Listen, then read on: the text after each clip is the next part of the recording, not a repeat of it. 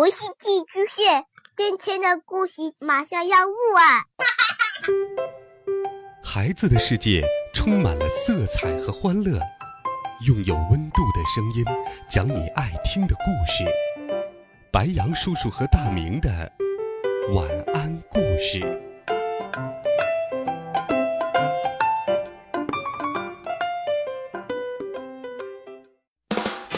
小朋友们、同学们，大家好。欢迎收听白羊叔叔讲故事。今天，白羊叔叔继续给你准备了世界经典童话《小飞侠彼得潘》。继续来听第十一集《温迪的故事》。这个晚上，温迪边坐下边讲起了故事。迈克尔坐在他的脚边，其余七个孩子在床上听他讲故事。听着，从前有一位先生，不应该把先生换成女士。卷毛插嘴道：“小笔尖接着说，我想他要是只老鼠就好了。”安静点儿，当然还有一位女士。温迪继续讲道：“还有，双胞胎中的一个喊道：‘你说有位女士对吗？’是的，是的。好了，都安静点彼得大声说道。温迪继续讲：“那位先生叫达林，女士是达林太太。他们结婚了，你们猜？”他们有了什么？哦，小老鼠，小笔尖儿脱口而出：“不对，他们有了三个孩子。”好了好了，这三个孩子有一个忠诚的保姆，她叫娜娜。但是达林先生不喜欢她，把她拴在院子里，于是三个孩子全飞走了。有意思，有意思。小笔尖儿说道：“他们飞到了梦幻岛，和一群迷路的孩子住在一起。”我也这么想。卷毛兴奋地插进来说：“我不知道怎么回事，但是我想他们就是这么干的。”哦，温迪，那些孩子中有一个叫嘟嘟的吧？嘟嘟问道。“是啊。”“呵呵呵，我进故事了，我进故事了。”小笔尖儿。嘘，但是，你们想想，那些失去孩子的父母该多伤心呐！天哪！孩子们都叹息起来。其实，他们真的有点同情失去孩子的父母。想想那一张张空着的小床，我我可真不知道这个故事能不能有一个好结局。你说呢，小瘦子？双胞胎中的另一个说：“我真担心会有什么样的结果。”这个时候，温迪得意洋洋地说：“要是你知道母爱是多么伟大，你就会无所畏惧了。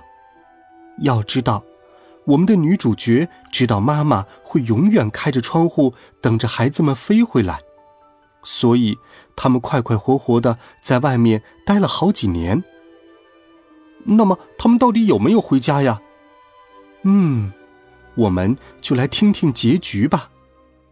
一年年过去了，那个回到伦敦火车站不知自己年龄的优雅女士是谁呢？哦，温迪，她是谁呀？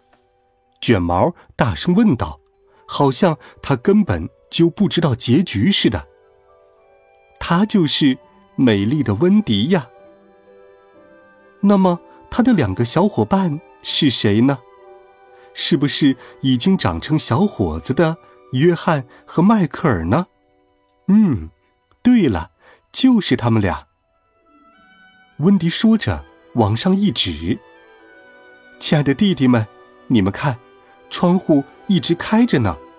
我们对母爱抱有坚定的信心。”于是，他们飞向父母的怀抱。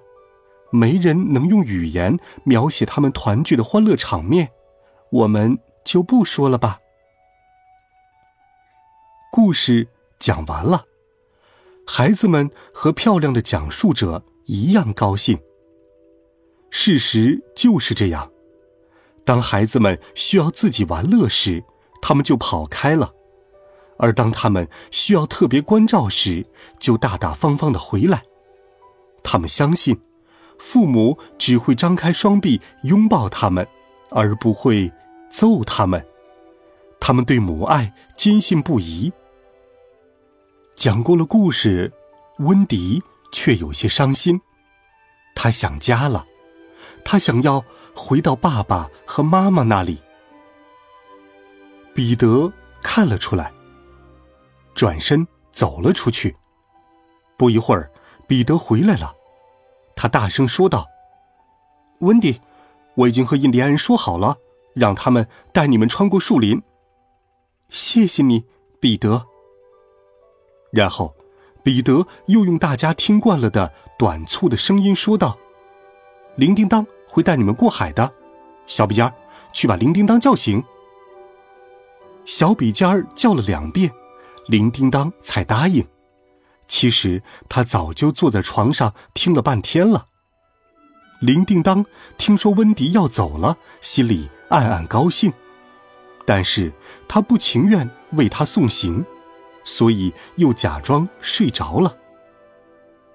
小笔尖儿大声向彼得报告：“他说他不去。”彼得生气了，严厉的对铃叮当说道：“你要不马上起来穿好衣服？”要不然，我就让大家看看你这副懒样子。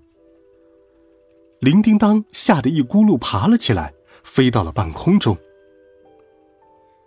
温迪看着孩子们伤心的样子，顿时有些心软了。孩子们，如果你们愿意和我一起走的话，我一定说服我爸爸妈妈收养你们。迷路的孩子们都很高兴。但是彼得却坚持不跟他们一起走。去吧，彼得。温迪劝道：“不去。”为了显示他对温迪的离开无所谓，他斗气般的吹起了笛子，在屋子里走来走去。这会儿大家都知道，彼得不想离开梦幻岛。彼得不走。大家目瞪口呆的看着他，每个人的第一个念头就是：如果彼得不去，他们也许会改变主意，不会跟温迪走了。吹过了笛子，彼得大声喊道：“铃叮当，准备好了吗？”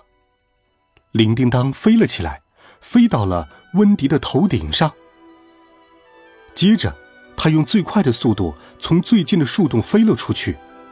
但是，没人跟着他出来，因为孩子们发现海盗正在对印第安人发动可怕的进攻。地面上刚才还寂静无声，这会儿一片混乱。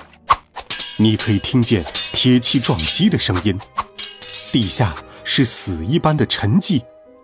大家都惊呆了，张着的嘴都合不拢了。此时，彼得紧握着短剑。两眼闪烁着战斗的热情。好了，孩子们，这一集小飞侠彼得潘的故事，白羊叔叔就给你讲到这里。温暖讲述，为爱发声，每天白羊叔叔讲故事都会陪伴在你的身旁。我们明天见，晚安，好梦。You're the